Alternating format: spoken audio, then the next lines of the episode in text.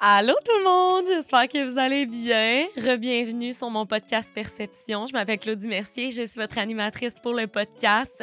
Aujourd'hui, euh, je reçois Catherine qui a été une invitée tellement pétillante. Pour vrai, je, l'ai adorée. Elle est venue nous parler du trouble obsessionnel compulsif. Vous avez d'ailleurs été euh, beaucoup à me demander ce sujet-là pour la saison 1. Ben, c'est enfin le moment euh, de, la, de parler du TOC, en fait. Puis c'était vraiment euh, super pertinent. vous allez voir discussion super enrichissante. Euh, je vous rappelle que j'enregistre mes podcasts au studio Les Remarqués et euh, avec euh, Les Remarqués, justement, on a décidé de vous offrir 100 dollars de rabais si vous dites mon nom, Claudie, ou le nom du podcast Perception. si vous voulez enregistrer votre premier balados, pour vrai, la gang moi, j'adore ça, là, faire un balado. Je trouve que c'est tellement. Euh, c'est ça, je me suis découvert une nouvelle passion, une nouvelle voie. Fait qu'on espère que ça va continuer longtemps. Puis, ben, sinon, la gang, euh, je vous dis, euh, ben, bon épisode.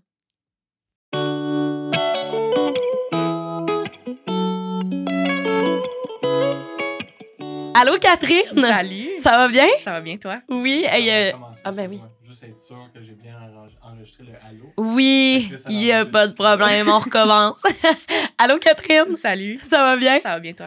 Oui. Hey, écoute, je te remercie beaucoup d'être sur le podcast aujourd'hui. Ben, merci à toi de m'avoir invité. Ben, écoute, ça me fait tellement plaisir quand j'ai vu ton, ton courriel qui tu m'as écrit pour me parler des troubles obsessionnels compulsifs. J'étais comme, oh mon Dieu, il faut absolument ça pour la saison 2 parce qu'il y en a plein qui m'en parlaient lors de la saison 1 qui aimeraient savoir un podcast sur euh, le TOC, comme on appelle euh, si bien. Fait que, mais écoute, pour commencer, j'aimerais que tu me fasses une petite présentation de toi. Euh, ben dans le fond, c'est ça. Je m'appelle Catherine, j'ai 26 ans. Euh, j'ai été diagnostiquée avec un TOC à partir de l'âge de 14 ans. Wow, quand même euh, jeune. Oui, quand même. Ah! Ben, en fait, j'ai été chanceuse ah! d'être diagnostiquée aussitôt parce que j'ai pu bénéficier de soins vraiment précoces, si on peut dire. C'est cool. ça m'a vraiment aidé là, à, à passer à travers tout ça un peu plus rapidement que, que d'autres. Ben oui, hein, mais c'est le fun. Puis qu'est-ce que tu fais dans la vie? Euh, je travaille euh, chez Lefebvre, dans le fond, une compagnie qui fabrique de l'équipement de gardien de but euh, sur mesure. c'est fucké, j'avais jamais entendu ça, mais tu sais, il en faut là, du monde qui travaille pour les gardiens de but, I guess. Là. Exactement, fait qu'on fait de, l'équipement pour les, les, gardiens de la NHL, des gardiens en Europe, toutes les équipes professionnelles en fait, les universités, puis même les particuliers qui veulent un équipement sur mesure. c'est cool! fait ça pour eux. Donc, euh, c'est vraiment mon petit rêve de petite fille. Ah, oh, c'est nice. Puis, euh, by the way, on, euh, Catherine, elle me disait, on jasait un peu avant, là. On jase tout un peu avant, mais tu joues au hockey, dans le fond. Oui, exactement. Ça fait-tu longtemps? Tu as joué toute ta vie? ben, en fait, j'ai commencé à jouer à la ringuette. J'ai fait du patin artistique. Ah, toi aussi? moi aussi. Ah! puis, c'est ça, j'ai changé pour la ringuette. Par la suite, j'ai découvert le hockey COSOM à l'école. Ah, puis après ça, j'ai découvert le deck hockey. Puis là, je, fais, je joue au hockey, ça fait peut-être deux ans sur glace. Là. Cool! Ah, mais c'est le fun, Colin. Euh, des, des, belles petites activités, euh, c'est le fun pour vrai. Euh, fait que là, aujourd'hui, tu viens nous parler du trouble obsessionnel compulsif. pour les gens qui ne sauraient pas nécessairement c'est quoi, as-tu une petite définition que tu pourrais nous donner un peu? Oui, ben en fait, pour y aller vraiment dans le, le plus simple, oui. c'est un trouble anxieux qui est quand même assez envahissant par euh, les pensées qui nous provoquent. Euh, dans le fond, quand on dit trouble obsessionnel compulsif, c'est que euh, il y a toujours un élément déclencheur. Souvent, ça va être une, situation anxiogène. Puis cette situation-là va nous amener une obsession. L'obsession, souvent, c'est une pensée. Puis cette pensée-là peut être tout genre de nature. Pour moi, souvent, c'est des, des, obsessions reliées à la contamination, reliées à... Euh, tu sais, des virus. Ça, euh, ça, peut être des virus, exactement, mais c'est pas toujours relié à la contamination. Ça peut être aussi euh, relié à l'organisation. Ça peut être. Euh, il y en a même que ça peut être sexuel des fois. Ah, Donc, ouais, vraiment, il y en a qui peuvent avoir des images qui se répètent dans leur tête. puis, avec ces obsessions-là, viennent les compulsions qui sont une manière de venir s'apaiser. Donc, les compulsions peuvent être encore là des pensées pour s'apaiser. Ça peut être des, des, des, routines, des rituels. Ça peut être euh, du comptage aussi. Je vais t'en parler peut-être un peu plus tard. Ben là, c'est sûr, il n'y a pas de peut-être, mais si tu veux, évidemment. oui, bien sûr, bien sûr. Donc, euh, oui. Hey, tu l'expliques tellement bien. Ben. Comme on dirait que tu as dit la définition, puis je m'attendais pas à ce que la définition soit autant précise et détaillée. Là. ben, merci. Ça veut tout dire. Euh, et là, tu me dis qu'il y a souvent un élément déclencheur. Ouais. Et euh, tu me l'as un peu dit par courriel, mais quand même, pour les gens qui nous écoutent, ne savent pas nécessairement c'est quoi l'élément déclencheur. Fait que tu peux-tu me parler un peu de ton parcours de vie avant cet élément déclencheur-là, mettons? Oui, ben en fait, euh, quand j'étais jeune, j'ai toujours eu une personnalité un peu plus anxieuse à la base. Ouais. Euh, je donne un exemple. Moi, je trouve ça très drôle maintenant. Mais quand j'étais petite, j'avais une phobie noire de des toilettes. De, quand, ça, quand, ça, quand on flush la toilette, le bruit, ça me faisait capoter. Moi, j'avais peur de tomber dans le trou et de partir. ben c'est pas vrai. je te jure. Oh mon Dieu, Je te jure. Ben, encore pire quand c'était des toilettes automatiques parce que t'as pas le contrôle.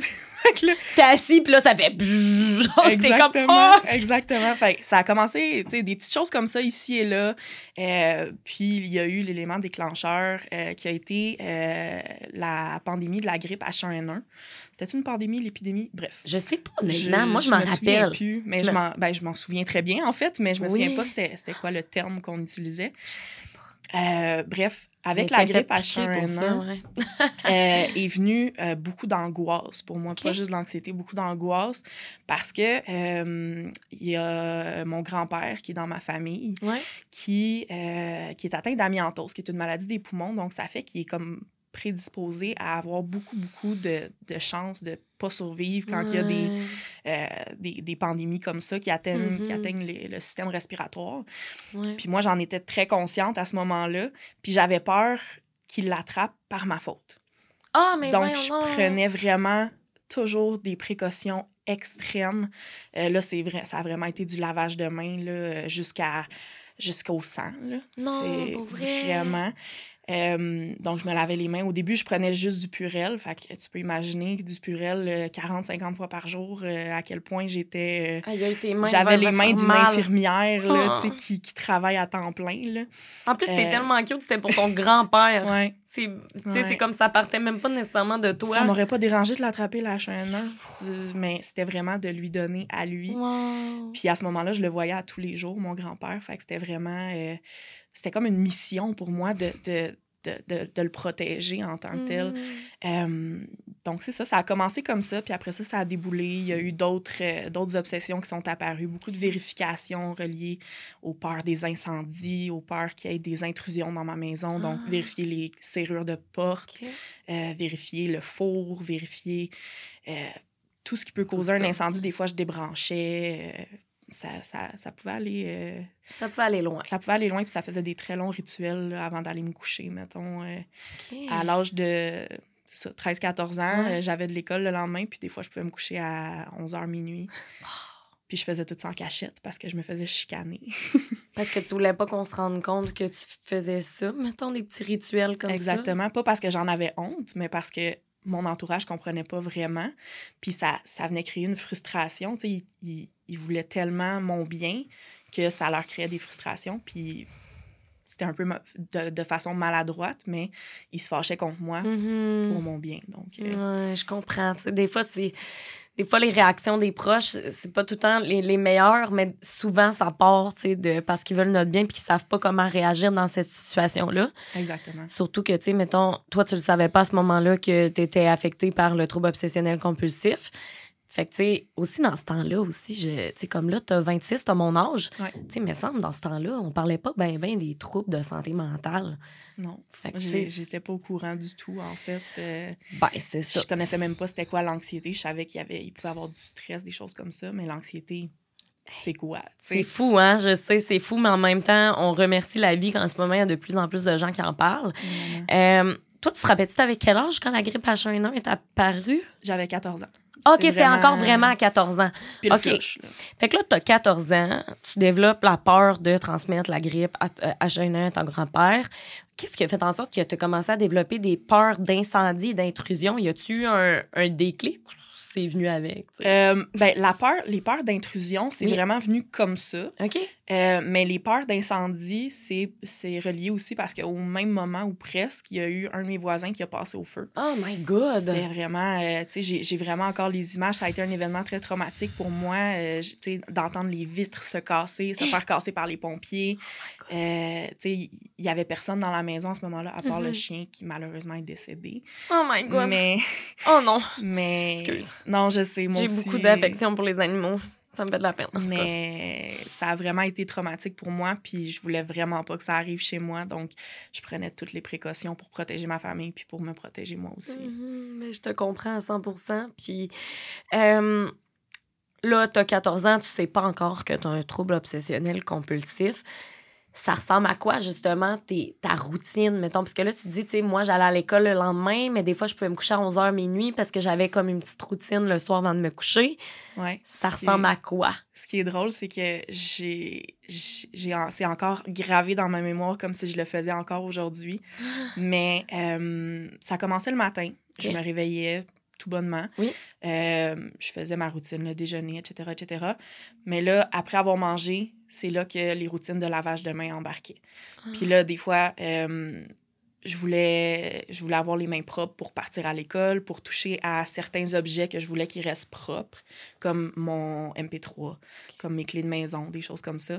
Donc, avant de toucher à ces objets-là, je me lavais les mains, mais pas juste une fois. Je pouvais me laver les mains deux, trois, quatre, cinq fois de suite. Euh, puis au, au point où, justement, ma mère était comme « Ferme le lavabo, c'est terminé. Si t'as assez lavé tes mains, elles sont assez propres. » Puis là, ça causait beaucoup, beaucoup de conflits. Mhm. Mais pour continuer, là, je me lavais les mains, mettons, une première fois avant de déjeuner. Ouais. Après ça, je m'habillais, puis là, je faisais des vérifications parce que je voulais pas... J'avais un petit chien à ce moment-là, un petit Yorkshire. Mhm. Puis, euh, elle, dans le fond, elle avait tendance à manger un peu tout ce qui traînait par terre. Ouais. Donc, il fallait s'assurer qu'elle reste dans la cuisine avec une petite, euh, une petite planche qu'on Cage, ouais, mettait genre, ouais, ou une Eh non, cage. mais ouais, je comprends ce que tu veux dire. Puis, on s'assurait que cette planche-là, elle était là. Puis que, avant de partir, pour pas qu'elle qu'elle- qu'elle aille manger euh, des choses un peu partout. Fait que là, j'avais des vérifications pour ça. Donc, euh, je pouvais rester un 10 minutes en avant à me dire, OK, la planche est là, tout est beau, tu peux y aller. Puis tu, tu te parles vraiment, puis tu es conscient de, de, de, de ces obsessions-là qui te tournent en tête, de ces pensées-là de, hey, si ton chien se sauve, ben là, tu, tu pourrais être responsable de, des frais de vétérinaire, tu pourrais être responsable de sa mort, du fait qu'il soit malade. Fait que c'est, tu- ça, ça s'escalade dans, sa tête, dans ta tête. Puis, euh, fait que c'est ça. Fait que ça, ça pouvait prendre 10 minutes, 15 minutes, au point où ça pouvait me mettre en retard des fois. Puis je partais en même temps que mon frère. Puis là, mon frère, c'est lui qui me tirait par le bras. Puis il était comme, non, c'est beau, c'est correct. Fait que quand mon frère, il vérifiait pour moi, ça venait m'apaiser. Ah, Fait que ok. Je me disais, OK, là, ça va être de sa faute à lui, mettons, si c'est pas fait. Ah, tu sais. ok, c'est ça. Fait que là, ça m'enlevait un poids sur mes épaules à moi, puis ça venait m'apaiser. Mais, euh, fait que c'est ça, je vérifiais la, la porte. Euh, après ça, je m'assurais que la porte était bien barrée quand je quittais la maison. Ouais. Encore là, ça pouvait prendre un 5-10 minutes. Barre des barres, barre des barres, Ah, barre des barres. Oui, OK, oui, pour oui. être sûr que la serrure fonctionne bien, dans le Ouais, fond? Exactement. Puis des fois, c'est qu'on ne l'enregistre pas dans notre tête. Tu sais, des fois, tu vas, tu vas partir de ta maison, tu vas dire Hey, j'ai-tu barré la porte Ouais. Ça va arriver à n'importe qui. Oui. là. Mais pour une personne avec un trouble obsessionnel compulsif, ça peut arriver six fois de suite, puis tu ne seras pas convaincu après la sixième Hmm. fois. Fait que des fois, j'étais rendue au coin de la rue, puis je me disais Hey, je pense que j'ai pas barré la porte. Tu retournes Je revirais de bord. Oh my God. Puis là, je courais pour aller vérifier la porte. Hmm. Puis là, je retournais en espérant que l'autobus n'avait pas passé. Ouais, Puis heureusement, j'ai jamais manqué l'autobus. Mais ça a passé proche. tant mieux. Ouais. Ça a passé proche une couple de fois. Après ça, ben là, Oh. j'arrivais à l'école. Puis là, l'école, ben, veux, veux pas, c'était comme l'endroit le plus sale à mes yeux parce que je me disais. Ben, c'est ça, je me posais comme question, là. C'est comme, qu'est-ce qui se passe à l'école? Comment tu Ouais. files, là? Euh, ben, au début, vu que je le savais pas, je pouvais pas en parler à mes enseignants. Hmm. Fait que souvent, je prenais des pauses pour aller aux toilettes, mais c'était des pauses pour aller me laver les mains. Mhm. Euh, fait que j'ai manqué quand même beaucoup d'heures de cours avec, euh, avec cette euh, maladie mentale-là, en fait. Mhm. Puis, en gros, à l'école, c'était vraiment du lavage de mains, à part pour mon cadenas de casier encore, là, vérifier Ah, qu'il était bien barré. Puis là, je revenais à la maison, puis là, c'était correct jusqu'au soir. Mais c'est sûr que j'avais encore là, du lavage de mains.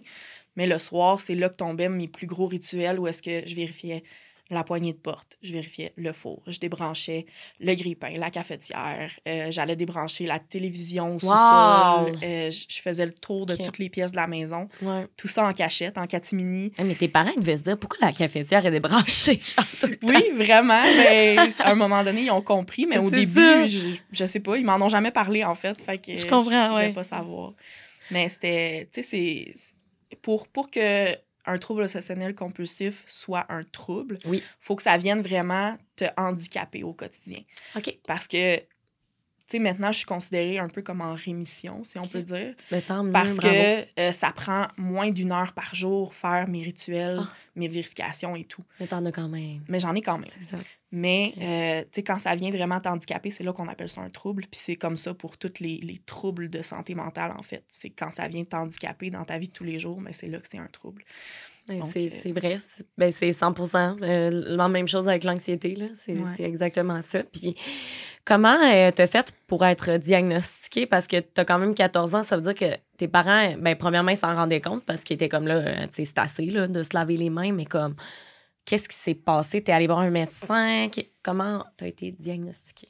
Euh, mon diagnostic a été quand même assez... euh, ça a été assez houleux, les procédures Ah pour, hein? euh, pour le diagnostic. En fait, ça a commencé par ma mère qui a contacté la psychologue de l'école pour voir si je pouvais avoir accès à ses services parce qu'il y avait clairement quelque chose qui fonctionnait pas, mais on savait pas quoi. Ouais. Donc, j'ai été la voir. Elle a été super aidante. Vraiment, c'est la première intervenante que j'ai rencontrée, puis je l'oublierai jamais. Ah, c'est le fun. Mais- Ah, Elle a vraiment été aidante, puis je me souviens plus de son nom. J'aimerais tellement ça la remercier aujourd'hui. Mais, euh, puis elle, elle m'a dirigée quand elle a dit Je pense que tu as un trouble obsessionnel compulsif. Mais elle a dit Mm. Je peux pas te le diagnostiquer dans le sens que j'aurais besoin d'un deuxième avis. Puis moi, de toute façon, je peux pas t'offrir un suivi qui est assez spécialisé. Ah, elle à cause de l'école, dans le fond? ben- à cause d'une psychologue à l'école? oui, puis parce qu'elle n'est pas spécialisée dans les troubles anxieux, elle, elle est plus comme c'est plus en général. Ah, ouais, je vois genre, je vois genre. Donc, elle m'a référé à quelqu'un qui était spécialisé dans les troubles anxieux. Mais à ce moment-là, c'était une référence au privé. Ah, fait que là, ça coûtait full là, cher. euh, allô les bidous, euh, à 100 pièces. À ce moment-là, c'était 100 dollars de la rencontre. ouais. Mais on a eu la chance que ma mère avait des très bonnes assurances à son emploi Ah, qui ont fait en sorte qu'elle a pu payer une bonne partie de ces rencontres-là avec l'assurance. Tant mieux. Euh, Ah, c'est fou. Je savais même pas que ça existait des. Genre, je suis peut-être vraiment conne, là, mais je, je savais même pas que tu pouvais avoir des assurances pour une psychologue, genre à part si Ouais. t'étais comme dans le milieu de la santé. En tout cas, je sais pas, je pensais ouais, pas que ben, il y c'était a des possible. assurances qui couvrent euh, les, les psychologues, travailleurs sociaux, etc. Wow, désolée la gang, euh, je suis peut-être vraiment euh, inculte, mais je ne le savais pas. Ben, on est ici pour Fait apprendre. que merci beaucoup. Donc, euh, c'est ça. Après ça, j'ai été référée à cette psychologue-là. J'ai eu, je pense, une dizaine de rencontres en tout avec cette psychologue-là qui, au final, a dit ben, Je pense que la thérapie sera pas suffisante. Ça prendrait de la médication. OK. Donc, à ce moment-là, elle dit Moi, je vais essayer du plus fort que je peux. Elle dit Moi, je travaille au privé, mais je travaille aussi au public. Ah. À l'hôpital Rivière-des-Prairies à Montréal, qui est un hôpital spécialisé pour les enfants Ah, oui, euh, en santé mentale. Wow. Donc, euh, j'ai eu la chance de pouvoir euh, avoir un petit passe-droit puis de passer là parce que c'était ma psychologue. Euh, puis j'ai eu accès là, à euh, un traitement aussi euh, médical, dans le fond, OK. avec, avec des, des- des- de la médication, en fait. OK. Euh, donc, à ce moment-là, j'ai eu une prescription. Ben, il y a eu le diagnostic officiel qui s'est fait Ouais. avec la, la pédopsychiatre. Oui. Puis, par la suite, il y a eu aussi une médication.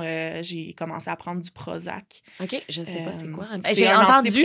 OK, c'est ça. J'ai entendu, je sais c'est quoi du Prozac, j'en ai entendu, mais fait que dans le fond, ça, son rôle au Prozac, c'est un antidépresseur. Ouais, ben à la base, on appelle ça un antidépresseur, mais il y a des, des classes d'antidépresseurs Oui. qui sont spécifiques, qui peuvent être utilisées pour les troubles obsessionnels compulsifs, qui Ah. vont être euh, appelés des anti-obsessionnels. Ah, OK. Euh, on- un peu comme n'importe quelle médication, il y Ouais. a- il y, a des gens qui vont prendre des antipsychotiques, mais c'est Oui. pas parce qu'ils sont en psychose, c'est pour euh, gérer l'humeur, pour Oui. gérer l'anxiété. Mais c'est un peu la même chose. L'antidépresseur est Mhm. là euh, pour, pour les obsessions, mais euh, on l'appelle antidépresseur par principe. ben oui, Parce oui, que oui. c'est Ouais, sa dans la catégorie. C'est ça. OK. Donc, euh, ça a commencé comme ça, puis après ça, ben, ça, ça s'est juste enchaîné. J'ai eu beaucoup de suivi. euh, J'avais un suivi aux deux semaines. là, euh, de la psychologue De la au privé. Euh, non, oh, là, c'était rendu au là, public. OK, c'était au public. Puis ta médication, parce que je sais que des fois, ça prend du temps là, avant de faire effet. Là. Toi, ça a pris combien de temps avant que ça, tu sentes peut-être l'effet que ça t'a fait? Euh, j'ai- je te dirais que ça a pris un mois, peut-être un mois et demi. Ouais, ça, ouais. à ça peu fait près sens, hein? avant, avant de faire effet. Mais c'est pas miraculeux dans le sens qu'il a fallu que je travaille beaucoup en thérapie Mhm. pour, euh, pour, euh, pour travailler sur, euh, sur mes obsessions, mes compulsions. Au début, on veut diminuer les compulsions OK. parce que les compulsions, c'est ce qui est le plus envahissant euh, dans le fonctionnement de la vie de tous les jours. Oui, Donc, on 100%, va, ouais. donc, on va vraiment travailler là-dessus en premier parce qu'on veut briser le cycle. Parce que c'est vraiment un cycle, le, le trouble obsessionnel compulsif, où est-ce que tu as la pensée, ben, tu as l'élément déclencheur, Ouais. tu as la pensée, puis tu as la compulsion.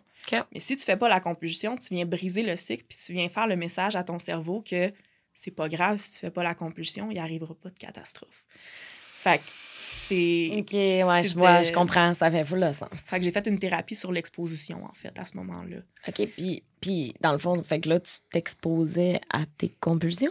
Je m'exposais à mes, à mes obsessions. À tes fait. obsessions, excuse, euh, Ben, excuse. Dans le ça. fond, euh, si j'avais. Moi, j'avais une grosse, grosse obsession qui était euh, la peur du, euh, des viandes crues. J'avais peur de tomber malade si je mangeais de la viande crue. Ouais. Encore là, parce qu'il y a eu un élément déclencheur. Il y a mon frère qui a fait, euh, qui a eu euh, la, La salmonelle, salmonelle. Oh, mon quand il était plus jeune. Pauvre toi, t'as eu plein d'événements, genre, qui t'ont traumatisé, c'est quelque chose qui pourrait être très banal pour quelqu'un de neurotypique. Ouais. Mais pour quelqu'un qui est super anxieuse comme moi à la base, Ouais. ben, c'est sûr que ça vient marquer ton imaginaire, puis tu te dis, je veux pas que ça m'arrive. C'est ça, oh, mon Dieu, ouais, je te file tellement là-dessus, là, vraiment, ça fait du sens, là. Ouais, donc euh, l'exposition, c'était vraiment, c'est, ça peut être des petites, petites micro-étapes, dans le sens qu'au début, moi, je touchais plus au poulet, je pouvais même pas le regarder à l'épicerie. Je passais à côté, puis j'étais comme non. Si je le regarde, je vais avoir l'impression d'y avoir touché, je vais me sentir sale. Ben non. Il va falloir que je prenne une douche en Wow. arrivant chez moi. Pas juste me laver les mains, là, prendre une douche. Juste tu le regardais, là? Ouais. Wow, OK, je comprends. Fait que, tu sais, ça a été au début, ben OK, là, quand tu vas aller à l'épicerie, tu vas regarder le poulet. Après ça, quand tu vas aller à l'épicerie, tu vas toucher au paquet. Mais Ouais. tu, tu sais, tu toucheras pas au poulet, tu vas toucher au paquet. Après ça, tu sais, puis c'est vraiment, tu, tu construis là-dessus, Ouais, tu renforces, hein. jusqu'à ce que je sois rendue à couper du poulet puis me laver les mains seulement une fois après, comme quelqu'un de neurotypique. Ouais. Je comprends. Fait que Ouais. c'est ça la thérapie d'exposition, c'est que tu t'exposes de plus en plus à ça pour Ouais. t'aider à enlever ces pensées intrusives-là. Exact. Je compare ça à monter un escalier un peu. Tu sais, montes l'escalier, puis c'est des, des, petites, euh, des petits steps un par un. Puis, Mais euh, oui. Puis, fait que là, aujourd'hui, tu me dis que tu es en comme de rémission, si on veut, parce que ça te prend moins d'une heure faire tes rituels. Mhm. Euh, mais qu'est-ce qui a changé dans tes rituels, dans le sens. Avant, tu te lavais beaucoup les mains, jusqu'au sang et tout. En ce moment, ça ressemble à quoi tes rituels, mettons? J'ai encore du lavage de mains qui est présent. Ouais. Euh, c'est le principal qui est encore là, mais j'ai présentement, j'ai beaucoup de pensées intrusives. OK. Euh, des pensées intrusives, pour ceux qui savent pas c'est quoi, parce que Ouais. c'est quand même assez, euh, assez complexe. Donc, les pensées intrusives, c'est, pour ma part du moins, c'est beaucoup des pensées... ben, c'est sûr que c'est... Je sais pas comment l'expliquer, en fait. Euh, Mais euh, genre, prends ton temps, n'est Ouais. pas stressé, là, comme tu peux Euh, réfléchir à comment. C'est c'est quelque chose qui est, qui est très envahissant, puis qui vient vraiment causer une grosse anxiété. Puis c'est c'est quelque chose qui, qui apparaît sans, sans que tu aies le contrôle dessus. Ouais, ben, ben. Tu sais, dans l'extrême, des fois, je peux imaginer des personnes de mon entourage dans un cercueil. Je me dis, OK, si tu tapes pas trois fois sur ton hood de char, mettons, ben, il va arriver telle chose à un membre de ta famille. Fait que là, je tape trois fois sur mon hood de char, mais tu sais, je- je suis dans un parking, genre dans un centre d'achat. Puis là, il y a quelqu'un de nowhere qui me voit taper sur mon hood de char, c'est comme bonne auto. Ça, ouais, ouais, ouais. Fait que c'est, des fois, c'est, ça, ça porte un peu au ridicule. Puis, Mais, Mais c'est ça, tu sais. c'est irrationnel, puis tu le sais, mais tu peux pas t'en empêcher. Puis c'est le pire là-dedans, c'est que tu le sais que ça fait pas de sens, mais tu peux pas t'empêcher de le faire. C'est ce qui est le plus... euh, c'est, débilitant comme trouble parce que tu te dis, mon Dieu, que c'est cave. Puis on devrait pas se juger comme ça, on devrait pas se dire... Tellement pas. C'est cave. Mais c'est ça pareil. Donc, euh, les pensées intrusives, ça peut vraiment aller de... J'ai... tu es en train de couper tes fruits, tes légumes, tu dis, hey, poignarde la personne à côté de toi. Hein? Vraiment. Mais t'as peu, là, genre. mais j'ai pas envie de le faire, là. OK, mais tu l'as-tu déjà Mais- fait? Non. Ah, OK. Non, J'ai jamais poignardé personne. comme, oh my God, est-ce que tu vas bien? M'invite dans Mais son t'as peu. studio. Non, mais là, att- non, mais c'est correct, là, mais comme. Fait que dans le fond, les pensées intrusives, ça peut vraiment aller loin, là. Ça peut aller très loin. Autant très de loin. poignarder la personne à côté de toi. Mais tu le fais pas. T'as pas envie de le faire, mais ça, ça te vient en tête. Fait que c'est très alarmant. Tu, tu, tu penses à ça, tu te dis, ben, j'ai-tu envie de le faire? Puis Ouais, c'est ça, je suis une meurtrière. ouais. À un moment donné, je pensais que j'étais suicidaire parce que je me je, je conduisais ma voiture puis je me disais, ah, donne un coup de volant. Mais non. Mais là, je me Oh, disais, j'ai-tu, j'ai-tu en- vraiment envie de crasher mon auto, genre? Ou c'est...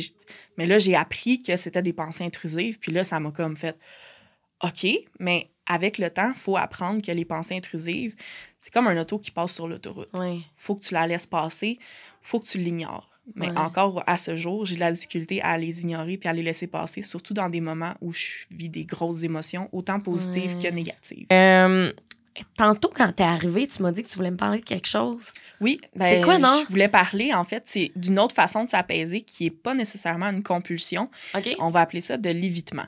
OK. Donc, c'est on va éviter certaines situations pour éviter d'être dans l'inconfort de l'obsession et de la compulsion par la suite. Ouais. Donc, euh, je te donne un exemple. Moi, présentement, j'ai une, euh, une obsession qui est la peur des verrues. Ah, OK. Est-ce que j'ai comme, comme pas allumé sur le coup. OK, les verrues. Et Ouais. mon Dieu, ça fait un bout que j'en ai pas eu. Ouais, mais c'est ben tout le monde en a déjà eu, tu sais, puis tout le monde en a dans sa vie, puis c'est c'est comme un feu sauvage, c'est comme tu sais, c'est Mais t'as une peur des verrues. j'ai une peur des verrues, puis je sais que la plupart du temps, ça se retrouve ça sur les mains ou sur les pieds. Ouais. Fait que des fois, ben je vais éviter euh, souvent d'aller mettons dans les spas, Ouais. euh, dans les piscines publiques parce que je le sais. Mais j'aime ça me baigner là. Mais je me prive de faire une activité que j'aime Mhm. puis que, que j'apprécie parce que je le sais que ça va m'apporter plus de souffrance que de plaisir. Ouais, je comprends. Ben Donc, non, mais je ça, comprends. ça va être comme ça pour plusieurs autres aspects dans la vie des gens. Mais pour moi, euh, principalement, je te dirais que mes- mon évitement, c'est par rapport à la contamination, encore une fois, là, que, que je vais en faire. Euh, Puis tantôt, on parlait de la thérapie d'exposition que tu as suivie. Là, en ce moment, est-ce que tu manges du poulet? Ah, Mhm. Oui. OK, là, tu es correct maintenant avec ça. Là. Puis, fait que dans le fond, là, ce qui t'a réellement aidé, est-ce que tu dirais que c'est vraiment un mix de thérapie, médication? C'est c'est pas mal ça. Oui, parce que j'ai déjà arrêté la médication. J'étais Ah! encore considérée comme en rémission. OK? Parce que ça peut revenir. C'est Ben oui. vraiment selon, c'est situationnel en fait, c'est selon l'anxiété. Si tu vis une période difficile, il y en a beaucoup, euh, il y a beaucoup de psychiatres qui disent que euh, le trouble obs- obsessionnel compulsif peut revenir pendant la, la grossesse. Ah, à cause que tu as des hormones. Parce que les sont- hormones ouais, sont débalancées, il y a du stress. Mhm. Mais, fait que moi, ben, ça, c'est revenu quand je suis rentrée au cégep. OK. J'avais arrêté J'avais fait une pause de médication. Euh, puis parce que tout allait bien, fait qu'on on se disait, ben, on va diminuer l'antidépresseur parce que, veut, veut pas, il y a des effets secondaires. Donc, on veut diminuer l'inconfort du patient pour favoriser aussi euh, sa- sa- son, son rétablissement. Ouais. Donc, euh, j'avais arrêté, puis je me suis rendu compte que, ben, fallait pas. Non, Donc, euh, j'ai recommencé par la suite. Puis des fois, il faut même changer d'antidépresseur Ben oui. au fur et à mesure parce qu'on s'habitue. Je te file, j'en prends aussi. que je sais c'est quoi. Mais d'ailleurs, je voulais te poser une question quand t'es arrêté, là. T'as-tu eu justement des. Parce que, tu sais, je sais que quand t'arrêtes les antidépresseurs, j'ai déjà essayé, là. C'est tough parce que ton cerveau est comme accro à ça, mettons. Mhm. Euh, fait que quand t'as arrêté la première fois, ben, la première fois, la seule fois, je pense. C'est ça, ça a-tu été euh, difficile d'arrêter? Pas du tout. Non, ah ça, ouais. ça s'est vraiment bien fait. Ben. Mais ce qui est le fun avec le Prozac, en fait, c'est que ça vient jusqu'à des doses de, je pense, 5 mg. Ah, OK. Fait que, que pas. Moi, à ce moment-là, j'étais à 80. Oh! C'était la dose maximale pour le trouble obsessionnel compulsif. OK. Euh, fait que j'ai vraiment diminué tranquillement. Au début, on diminuait à bon de 10. Ouais. Fait qu'on diminuait 70, 60, Mhm. 50. Puis à la fin, ben, j'ai pu passer de 10 à 5. Euh, tu sais, fait que c'est vraiment... Ah. Ça s'est vraiment fait graduellement. Fait que j'ai Mhm. pas senti d'effet de sevrage ou de d'inconfort quelconque. là. Ben, tant mieux. Puis, euh, fait que là, tu t'es, t'es allé au, euh, au cégep. Mhm. C'est quoi? Sais-tu pourquoi c'est revenu? C'est comme tu m'as dit, dans le fond, ça pouvait revenir, puis il n'y avait pas nécessairement d'explication à ça. Ben, en fait, Ou il est arrivé de quoi? il est arrivé de quoi, encore une fois? ok, j'ai hâte Euh, de voir. ben, il y a le stress du cégep, Oui. je veux pas, parce que c'est une rentrée, grosse étape. ça. Euh, mais à ce moment-là, j'ai eu une verrue sur mon doigt.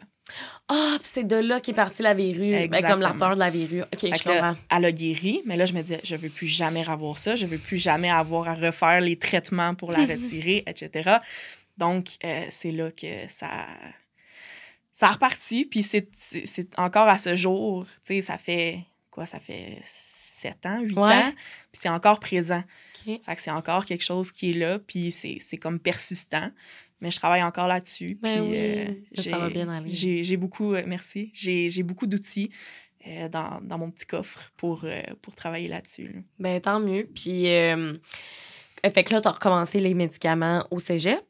Oui. T'es-tu encore à la dose euh, maximale euh, comme ça, comme ça devait être, en fait? Là? Oui, ben, en fait, j'ai changé d'antidépresseur. Ah, OK. Euh, maintenant, je prends de l'Effexor si jamais ça Ah, peut ben oui, je sais c'est quoi, intéresser oui. quelqu'un. Ma mère. Mais euh, Ouais. Ah, mais il y a beaucoup plus de personnes qu'on pense qui, qui prennent des antidépresseurs. là. Ben oui, puis ça devrait tellement pas être tabou. Il faudrait juste pas être gêné de ça. Exactement. On s'en fout, là. Fait que euh, je suis à la dose maximale, Ouais. mais parce que j'ai développé. euh, parce qu'avec le trouble obsessionnel compulsif, souvent, il va avoir des troubles reliés. Il, y a, il y a comme beaucoup, je connais pas le pourcentage exact, mais on a beaucoup de chances d'avoir des troubles associés. Euh, donc, moi, euh, j'ai un, mettons, un, choc post-traumatique. Euh, j'ai aussi un TPL. Wow! Donc, je prends de la médication un peu pour tout en même temps. Donc, je suis à la dose maximale, mais pas juste pour le TOC. Ça, ça fait que ça, ça serait dû à ton TOC que t'aurais. Ben, tu sais, dans le sens dû à ton TOC. Ton TOC a comme fait en sorte que ça t'a développé, genre, ces autres troubles-là? si c'est on qu'on est plus sensible. En fait, moi, je suis née hypersensible. Fait que ça fait en sorte que je suis plus fragile, mais il y a aussi des facteurs environnementaux, il y a des facteurs biologiques aussi, l'hérédité. Euh, Ouais. sais, il y a- il y, a beaucoup de gens dans ma famille qui sont anxieux. Puis, euh, il y a, euh, tu sais, du côté de ma mère, il y a beaucoup d'anxiété. Puis même, je pense que ma grand-mère aurait un, un TOC, là, si, si Mhm. quelqu'un pouvait la diagnostiquer. Ouais, là, je je la vois aller, puis je me dis, ah, Ça me fait penser à moi. Exact. Ok, mais je c'est pas une mauvaise chose, mais c'est il y a beaucoup d'hérédité là-dedans aussi. Mais je pense pas que c'est directement lié. Je pense qu'il y a eu d'autres événements qui ont fait en sorte que Ben oui. Mais comment tu te sens? Parce que justement, sur mon podcast, euh, on a d'ailleurs fait un épisode sur le trouble de personnalité limite. Si ça vous intéresse d'aller voir, euh, on a vraiment développé à 100% sur ce trouble-là. Mais tu sais, tu vis quand même le TOC, le choc post-traumatique et le trouble de personnalité limite. Comment tu te sens, au quotidien? Comme là, je sais que tu disais, ça va mieux et tout, Mhm. mais sais, ton début d'adulte, tu sais, comme ta vingtaine, puis tout, comment tu te sens en tant que personne qui vit avec ces trois troubles-là? Est-ce que tu as déjà eu des pensées que tu étais comme là, je taboute, genre, je suis tannée, fatiguée? oui, ben c'est sûr. Ouais. Euh, juste juste quand j'avais un seul diagnostic qui était le trouble obsessionnel compulsif, Ouais. euh, j'ai fait une grosse dépression parce que Mm. tu, tu sens que tu n'as pas le contrôle, puis ça vient te fâcher, puis tu te dis, mais c'est quoi ma vie? Tu te dis, tu sais, ma vie, c'est juste de faire des rituels, c'est juste de me laver les mains. Fait que tu perds un peu le- le- la- ta joie de vivre, en fait. Mm. Fait que j'ai fait un- une grosse dépression euh, au cégep, justement. Euh, mais même au secondaire, là, c'était pas les plus belles années de ma vie. Là. Ben ouais. Euh, mais maintenant, avec les autres diagnostics, c'est sûr que j'ai eu d'autres thérapies par la bande. euh, puis euh, il y a eu des ajustements de médication qui ont été faits. Fait que c'est sûr qu'aujourd'hui, je vis relativement bien avec ça, mais c'est sûr que le, on sait qu'avec le TPL, il y a des idées suicidaires qui peuvent être Ouais, récurrentes. ouais. Fait que c'est sûr que oui, à certains moments, euh, je, vais, je vais sentir un peu plus de détresse, un peu plus de, de mal de vivre, si on peut dire ça Ouais. comme ça. Mais en général, ça va quand même bien. OK, ben tant mieux, je suis contente euh, d'entendre ça. Euh, tu t'es fait diagnostiquer ton TPL à quel âge? À 23, 22, 23. OK, puis y avait-tu des effets euh, qui.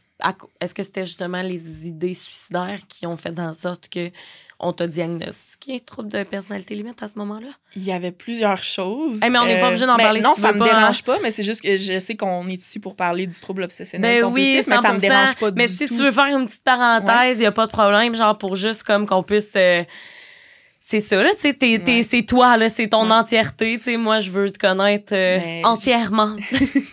Ben, j'étais, j'étais prédisposée. J'avais déjà des traits. Euh, des traits qu'on appelle des traits de personnalité limite, Ouais. euh, qui étaient la peur de l'abandon, qui était, Mhm. euh, qui était aussi beaucoup, justement, les, les idées suicidaires, Mhm. les choses comme ça. Puis avec, dans le fond, j'ai eu une relation qui a été extra toxique. J'ai eu plusieurs relations toxiques, mais une Mm. qui- plus que les autres, où j'ai vécu de la violence conjugale. Puis où euh, j'ai vraiment vécu beaucoup euh, d'aliénation. Mhm. Euh, donc ça, c'est venu vraiment déclencher un peu le trouble de personnalité limite Je comprends. et du même coup le, le choc post-traumatique. Ouais, euh, C'est comme venu ensemble. Mhm. Mais euh, Je suis vraiment désolée que tu aies eu à vivre ça c'est correct. C'est sûr que c'est triste. euh, puis ça n'a pas été une période facile. Mhm. Mais j'en suis sortie grandie. Puis maintenant, j'ai une relation super saine. Ah, puis super, euh, super agréable, en fait, avec, euh, avec ma copine. Puis Ouais, euh, je la salue. Hey, on la salue. Bonjour, comment qu'elle s'appelle? Chloé. Chloé, oh, les Clos sont les meilleurs. Non, mais allô, Chloé. Euh, OK, fait que, ben là, en ce moment, tu vois-tu encore un psychologue? Euh, en fait, j'en voyais une jusqu'à ce qu'elle tombe en congé de maternité. Ah, OK. Mais là, présentement, j'ai une thérapie euh, pour les, le, le trouble de personnalité limite avec le CLSC. OK. Donc, c'est le fun, c'est gratuit. Oui, c'est ça. avec le CLSC, c'est comme au public, là. Fait que, OK. Donc, euh, je l'ai commencé il y a deux semaines. OK.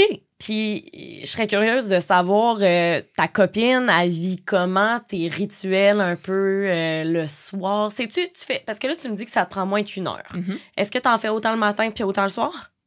Euh, plus le soir, je dirais. OK. Puis, comment que elle vit avec ça, en fait? Elle est tellement hot, pour Ah, mieux. Mais C'est une, une- une éducatrice Ah, spécialisée. OK. Ouais, c'est sûr qu'elle est hot, là. On part avec une fille au très grand cœur. C'est ça. Puis euh, elle est super compréhensive. Puis on a une super belle communication. Fait que ça fait en sorte que ça aide beaucoup. Puis s'il y a quelque chose qui la dérange, qui la rend inconfortable, elle m'en parle. Puis on fait juste trouver des moyens. Mais la plupart du temps, elle, elle dit rien du tout. Super compréhensive. Mais c'est vraiment très léger maintenant. OK. Des fois, elle va m'aider. Quand elle sait que je vis des périodes plus difficiles, même si c'est considéré comme de l'évitement, des fois, je vais lui dire Hey, tu peux-tu aller vérifier si la porte est bien barrée? Mhm. Puis elle va dire ben oui. Puis des fois aussi, euh, j'ai un rituel le soir. C'est un de mes rituels qui est quand même assez euh, soudé, OK. euh, qui, est, qui est difficile à enlever, mais c'est quand je vérifie mes alarmes le soir. J'ai tellement peur de pas me réveiller pour la job. Même à OK. matin, j'étais comme oh mon dieu, faut pas que je me lève en retard, tu sais. Ah, pauvre petite. Hey, je m'excuse de t'avoir créé Hey, cette anxiété-là. mais euh, fait que je vérifie. euh, moi, j'ai un chiffre dans- avec le TOC. Il y a souvent des chiffres qu'on a qui sont euh, qu'on aime plus que d'autres. Ah, Moi, c'est le chiffre 3. OK. Fait que quand je vais compter pour faire une vérification, je vais compter dans ma tête, je vais dire, OK, 1, 2, 3. Ah. 1, 2, 3. Puis c'est vraiment, c'est très, très. Je, je sais pas comment le dire, mais c'est très rigide comme trouble. Puis, euh, fait que c'est ça, je fais mes petites vérifications. Puis encore là, des fois, quand je suis pas sûre, je dis, hey, tu peux-tu vérifier que mes alarmes sont bien mises le matin, pas le soir? Puis tout ça, qui sont ouvertes. Puis elle dit, ben oui, il a pas de trouble. Puis après ça, ça m'apaise. Puis je peux passer une belle nuit de sommeil. Puis. euh, Mais tant mieux. Fait que ça, ça a tout le temps été. euh, tu dirais-tu que c'est ton rituel le plus. euh, celui qui est resté le plus, Ouais. les alarmes? ouais. C'est. Ça a été lequel le pire de tes rituels, si c'est pas trop indiscret? Définitivement le lavage de mains. Ouais. Ouais, parce que de un, tu te fais regarder tellement quand tu es aux toilettes, dans des Ah endroits ouais. publics. Tu, tu, tu te laves les mains trois, quatre fois, puis tu mets pas juste une pompe de savon, tu en mets quatre, puis tu, tu, tu veux vraiment, tu frottes avec les ongles. Moi, j'avais une routine de chirurgienne avant de rentrer dans une salle d'op. je me lavais les mains jusque-là. J'avais. Fait que là, j'étais rouge, j'avais une démarcation ici. Puis euh, j'avais les mains au sang, j'avais des. comme si je faisais de l'eczéma. Fait que moi, je disais aux Mhm. gens, ah, ben, je fais de l'eczéma, tu sais, c'est. Faut juste que je me trouve une bonne crème. Puis là, tout le monde, tu veut être fin. Ils disent, ah, mais essaye cette crème-là. Oui, c'est ça. Essaye celle-là. Mais tu te dis, ouais, mais c'est parce que ça marchera pas. Je vais me laver les mains après l'avoir mis, parce que je vais me sentir sale. OK, c'est ça. Tu te mettais pas. Tu te mets pas de crème, là. T'aimes pas ça. J'aime pas ça. Puis, est-ce que les rapports, les, les, le toucher physique, là, Ouais. c'est quelque chose qui te dérange dans le sens que vu que tu as peur d'avoir des Ben là, je sais que c'est moins pire qu'avant, bien Mhm. évidemment, mais est-ce que avant tu trouvais ça difficile de toucher quelqu'un ou juste de faire un câlin, serrer la main ou? Euh, je te dirais que serrer la main, oui, parce, à cause des verrues. Oui. Ah, ah, Mais- ouais, c'est ça, à cause des verrues. Mais, tu sais, si j'ai rien vu, ça me stressera pas. OK. Tu sais, à moins que j'aie senti une grosse bosse ou, tu sais. Mais sinon, euh, sinon, ça va. Euh, mais au début, c'est sûr que serrer la main, même euh, prendre un objet de la main de quelqu'un d'autre, ça pouvait être difficile sans avoir à le désinfecter. Puis aussi, au niveau des câlins, ça passe, mais je suis pas une personne qui est très affectueuse physiquement comprends. Je comprends. de base non plus. Donc, c'est ça, non. puis les- souvent, on va, je sais pas si c'est juste moi, mais je vais avoir tendance à trouver, sais, quand je trouvais, je, je veux pas être méchante, mais il y a des fois que je trouvais des gens sales. Ouais, non, mais OK, Tu ouais, je- mais- je- c'est correct. Mais c'est pas. T'es pas méchante, C'est pas parce qu'ils étaient sales, c'est juste parce que pour moi, je les connaissais pas, fait que je me disais, ah, je prendrai pas de chance. mais les personnes qu'on aime, souvent, on va les trouver moins sales que les autres. Ben c'est sûr, là. Je veux dire, je comprends ce que tu dis, puis ça fait du sens si t'es pas méchante. T'as l'air de la fille la plus sweet ever, là. Fait que je suis pas inquiète avec ça. Euh, puis là, ben, t'as encore la peur des verrues. Mhm. Fait que c'est-tu encore. C'est encore dans tes rituels quand même de te laver les mains, Ouais. mais c'est moins fréquent. C'est très, c'est beaucoup moins fréquent. OK. Euh, je vais me laver les mains quand ils vont être. euh, tu sais, j'avais, j'avais développé cette stratégie-là avec euh, ma psychologue euh, quand j'étais plus jeune, euh, où est-ce que je me lave les mains seulement à des moments clairs et précis. Donc, euh, souvent, on va se baser sur les sens quand on va travailler euh, avec le TOC. Donc, on va se dire, OK, est-ce que mes mains puent? Est-ce que Ah, mes mains sont sales visiblement? Ouais. Est-ce que euh, mes mains sont collantes? Est-ce que, tu sais, fait que c'est vraiment, on va se baser là-dessus, puis ça va être sur des moments clés comme quand tu vas aux toilettes, avant de manger. Mhm. Fait que j'essaie de respecter vraiment euh, ces règles non écrites-là Oui. pour rester dans une euh, dans des lavages de mains qui restent sains. Puis Oui. pas embarquer dans une routine euh, Ben oui. irrationnelle, si on veut. Mais c'est sûr qu'il y a des moments où euh, je vais entrer en, en panique ou, tu sais, des fois, je vais au Tim Hortons, puis je vois que la madame sur sa main, elle a une petite bosse, je suis pas sûre. Là, je vais dire, oh! Puis là, je vais rentrer. Mais c'est pas, c'est aucunement non, un jugement, mais ça vient tellement me chercher. Mais oui, je comprends. ça crée une anxiété extrême. Mhm. Fait qu'à ce moment-là, ben, je vais rentrer à l'intérieur, puis là, je peux me laver les mains 3, 4, 5 fois de suite encore. Je comprends. Ben oui, non, mais c'est bien correct, là. Je veux dire, ça fait partie de toi, hein? Mais j'ai Euh, j'ai plus de contrôle qu'avant. Ben tant mieux.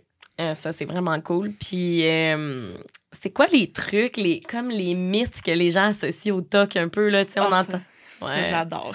Ah, ben d'ailleurs, mon chum, mais un matin, je- je- j'y jasais dans l'auto, puis je disais justement que t'étais mon invité, puis que. On allait parler des TOC. Il me dit Ah oui, ça, ça c'est c'est les types de personnes qui, qui veulent que tout soit euh, bien rangé. Puis là, j'étais comme Ah, elle t'aimerait pas que tu dises ça. En tout cas, mec, vas-y, dis Euh, ben, c'est ça. En fait, il y a beaucoup de gens qui vont dire Ah, j'ai tellement un TOC ou Oui. Ah, I'm so OCD. Que- Tellement.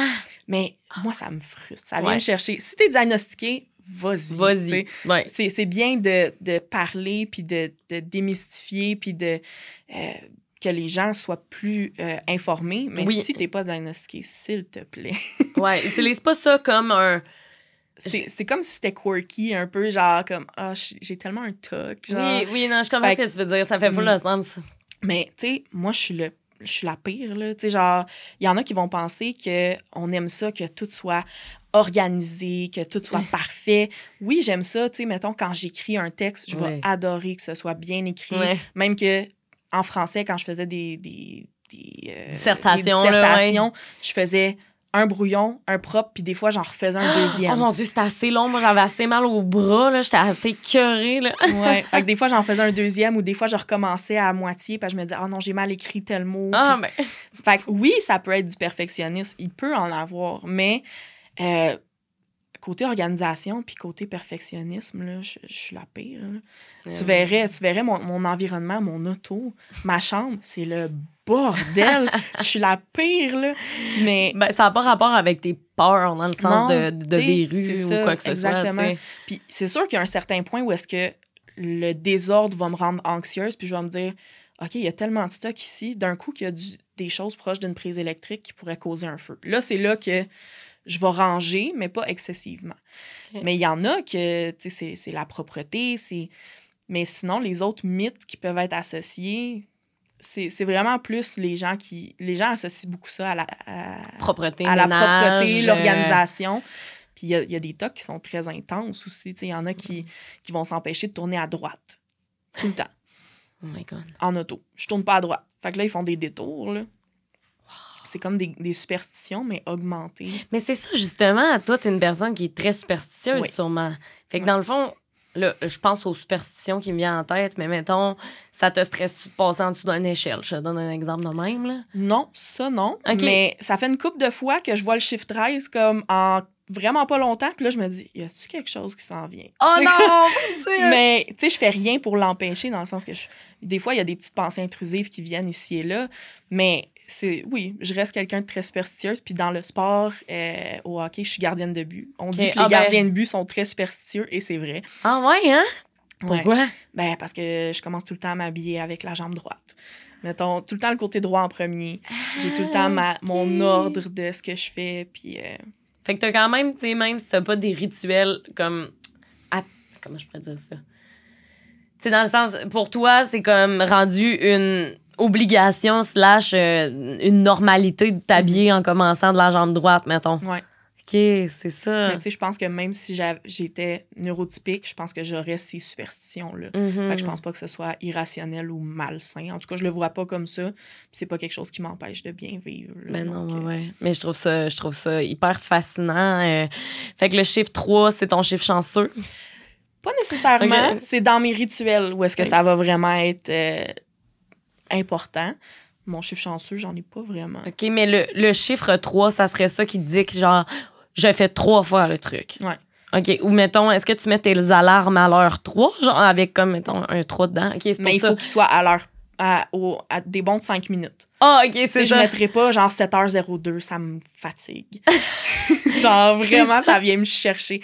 Mais tu sais, je pense que c'est dans ma personnalité aussi. Mhm. Mais euh, tu sais, il y a des gens qui vont dire Ah, moi, je peux pas mettre ça, mettre le volume de la télé à 22. Faudrait Faut 20, que je le 25 mette, euh, maintenant. 25. OK. Mais ça, je suis comme ça. Mais il y a, il y a eu des moments dans ma vie où il fallait absolument que je le mette à 25, sinon il allait arriver quelque chose de pas correct. Fait que c'est là que ça devient part du trouble obsessionnel. Tandis que si c'est juste parce que visuellement ou mentalement c'est mieux pour toi, ben c'est correct. Ah. Hey, mais c'est fou, on dirait que, tu sais, euh, je vis pas avec le, le TOC au quotidien ou quoi que ce soit, mais on dirait que je me reconnais un peu dans ce que tu dis. Ben, avec les euh, pensées intrusives, là. Moi, j'ai beaucoup de pensées intrusives, là. Mettons, si mon père me dit... Mettons, moi, je vais te donner un exemple d'une pensée intrusive, là, si ça peut, euh, je sais pas, te rassurer. À chaque fois que je me couche avec mon chum, si j'ai dit à demain, je veux absolument qu'il me dise à demain. Parce que s'il me dit pas à demain, je suis persuadée que je vais mourir durant la nuit. OK. C'est bizarre, Ben, hein? C'est Je sais pas, hein? c'est une quoi? pensée intrusive. Ben, c'est en tout cas, je sais pas. Il faudrait peut-être que j'aille voir euh, ma psychologue. Ben, tu pourrais y en parler. C'est ça, parce mais- que... On a tous un petit peu des traits obsessionnels compulsifs. Ok, c'est ça. des- on a tous des, des petits trucs, mais c'est c'est pas nécessairement un trouble. Parce que ça l'handicape pas le quotidien, comme tu as dit. C'est ça. Puis euh, d'ailleurs, s'il y a des gens qui nous écoutent en ce moment qui ont envie de parler de leur expérience avec le trouble obsessionnel compulsif, je pense que ça peut juste faire du bien d'en parler, tu sais, puis de se. Ben, je sais pas, de se rassurer en- en- entre vous. Mettons, je pense que ça peut faire du bien de jaser à des personnes qui vivent avec ça, tu sais. Exactement. Euh, quand, est-ce que, une autre question, Oui. quand tu fais pas le rituel, en fait, là, mettons que tu, euh, tu le fais pas, ça, ça crée une, une, une incon- un inconfort intérieur. Oui, vraiment. Ça vient, ça vient même des fois créer une souffrance. Ah Où, à un point où est-ce que tu le sens physiquement ou que t'es pas bien. Euh, tu peux, t'as beaucoup de symptômes comme des, des ben, c'est des symptômes d'anxiété, en fait, ouais. même à- des fois de panique. Euh, mais ça, ça dépend en fait parce qu'il y a des, certains degrés. Tu sais, si tu me dis, OK, fais pas ton rituel de lavage de main parce que tu as serré la main à quelqu'un qui a une verrue versus fais pas ton rituel pour vérifier si la porte est barrée. Pour moi, c'est deux niveaux d'intensité Ouais. différents. Ouais, ouais. Fait que euh, ça va vraiment dépendre, mais c'est sûr que, tu sais, autant qu'il y en a que ça peut être un 10 sur 10 au niveau de l'intensité, euh, de l'anxiété si je fais pas ma Mhm. compulsion, qu'il y en a d'autres que ça va être un 5 sur 10. Mais c'est sûr que ça peut être très intense. Je comprends. Puis euh, pour les proches euh, des gens, euh, ben, tu sais, comme mettons, c'est ça, là, ta copine, toi, est éducatrice spécialisée, fait que là, maintenant, ça va bien, tu sais, elle gère bien ça. Mais pour les gens qui savent pas, tu sais, qui ont jamais connu un proche avec un trouble obsessionnel compulsif, puis qu'un jour, ils rencontrent quelqu'un. Tu sais, comment qu'on fait pour aider, en fait, un proche vivant avec le TOC? C'est difficile à dire parce que chaque personne va être différente, Mhm. chaque euh, obsession va être différente, chaque Ouais. compulsion aussi. Euh, mais la plupart du temps, ce que je vais avoir tendance à dire, c'est suis ce que la personne te dit. Ouais. Essaye de faire le plus souvent euh, ce, que, ce qui va rendre la personne confortable, mais c'est parce que c'est comme un couteau à double tranchant parce que si tu fais tout le temps des choses pour réconforter la personne puis la laisser dans sa zone de confort, ben ça, ça peut être ça peut lui nuire aussi. Fait que c'est de trouver un juste équilibre, mais c'est de surtout pas la blâmer. Ouais. C'est parce que plus on va se sentir coupable, plus on va vivre de l'anxiété, plus on va avoir tendance à effectuer nos compulsions. Donc, euh, je pense que ce qui est le, ce qui, le, le mot-clé, c'est euh, compréhension, puis c'est euh, de pas invalider Ouais. l'autre personne. C'est vraiment... Parce que souvent, c'est tellement irrationnel que les gens vont dire, ben voyons donc. Oui, oui, oh mon Dieu, ouais, que- ça, ouais. Tu sais, moi, me faire dire ça par ma mère, c'était la chose la plus horrible. Ouais. Fait que c'est pour ça que souvent, il y a de l'accompagnement aux familles euh, pour les gens qui sont atteints euh, d'un trouble comme ça. Mhm. Euh, mais ce que je dirais, c'est vraiment de, de rester le plus compréhensif puis à l'écoute possible. Mais Je tellement. pense que c'est la base pour n'importe n'importe quel trouble puis n'importe quelle problématique dans la vie. 100%. je demande tout le temps cette question-là à toutes mes invités, puis c'est tout le temps ça qui revient parce que c'est ça, c'est important de le dire. Compréhension, on n'invalide pas, c'est bien important. Puis d'ailleurs, tes parents, là, euh, ta mère ou quoi que ce soit, suite à, à ton diagnostic, est-ce qu'elle a été plus, ben pas compréhensive parce que c'est pas de même que je veux l'amener dans le sens qu'elle savait pas ce que tu avais, fait qu'elle pouvait pas nécessairement être compréhensive, mais quand elle a su que tu avais le TOC, est-ce qu'elle était plus comme douce dans le sens? Oui, oui, Genre- euh, c'est sûr que ça l'a aidé. Ouais. Par contre, il restait quand même l'incompréhension parce que c'est pas rationnel. Ouais. Tu sais, moi, me laver les mains 15 fois de suite, ça fait pas de sens pour, pour ma mère qui se dit, ben voyons non, qu'est-ce que ma fille fait? Qu'est-ce qui Mhm. se passe dans sa tête? Fait que, tu sais, c'est- c'est- c'est vraiment... euh, ça, ça a resté un processus difficile, puis il a fallu qu'elle travaille beaucoup sur elle-même puis sur ses réactions, puis je pourrais jamais la remercier assez d'avoir été là puis de m'avoir supporté euh, à travers ce- cette grosse épreuve-là, puis elle le fait encore aujourd'hui. Ah. Mais euh, Tant mieux. Ça nous a quand même rapprochés aussi. Ah ouais? Fait que, tu sais, il n'y a pas juste du négatif. Là. Ben je me suis rapprochée d'elle. Je me suis rapprochée aussi de mes grands-parents qui venaient me reconduire souvent à mes rendez-vous. Donc, euh, C'est le fun pour vrai. Ouais.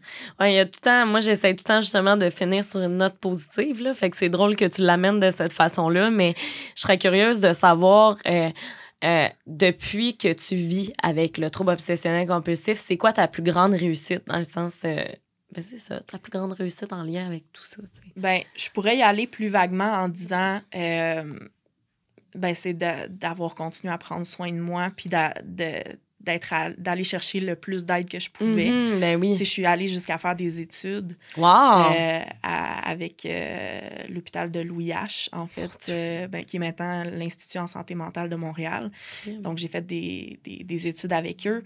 Mais je pense que c'est ça, c'est d'avoir continué à prendre soin de moi via l'aide que j'allais chercher, mais aussi juste d'avoir terminé mes études. C'est quand même une grosse, une grosse, euh, ben mes études, mon secondaire. ben oui. Euh, Ben, c'est une grosse étape une de grosse vie, là. réussite Ben, pour moi. euh, 100 là, je veux dire, il faut être fier de finir son secondaire 5. Il faut être fier des petits trucs de la vie, tu sais. ouais. C'est important de se féliciter puis d'être fier de nous de temps en temps, tu sais, parce qu'on a tendance à beaucoup se taper sur le- la tête. Oui. Mais, euh, hey, pour vrai, est-ce que tu penses, est-ce que tu aurais autre chose à rajouter pour la fin? Penses-tu qu'on a parlé de tout ce qu'on devait parler concernant le TOC? Je pense qu'on a pas mal fait le tour, honnêtement. Euh, C'était, ouais. je te jure, tellement pertinent. J'ai vraiment adoré Merci. discuter avec toi. Pour vrai, on dirait que je ressens beaucoup de l'énergie des gens, puis je trouve que t'as tellement l'air d'une bonne personne. Merci. Pour vrai, là, t'as l'air d'avoir un cœur ça de gros, là. C'est comme, t'es, t'es- je sais pas, t'as de quoi, tu dégages de quoi? Ben, Fait que garde beaucoup. cette énergie-là, c'est bien le fun. Euh, la gang, j'espère vraiment que vous avez aimé l'épisode d'aujourd'hui. Moi, personnellement, j'ai adoré. Euh, Puis ben sinon, la gang, nous, on va se revoir dans un autre, euh, un autre épisode la semaine prochaine. Je te remercie beaucoup, Catherine, Ben, d'être venue sur le toi. podcast. Puis ben la gang, on vous aime. Prenez soin de vous, prenez soin de votre santé mentale. Comme à chaque podcast, je mets tout le temps des ressources en barre de description. Comme ça, vous pouvez... ben, c'est ça, aller regarder les petites ressources parce que des fois, ça fait du bien de prendre soin de soi comme toi, tu, tu l'as fait. C'est ta plus grande réussite. Fait que, ben, merci tout le monde. À la semaine prochaine. Je vous aime.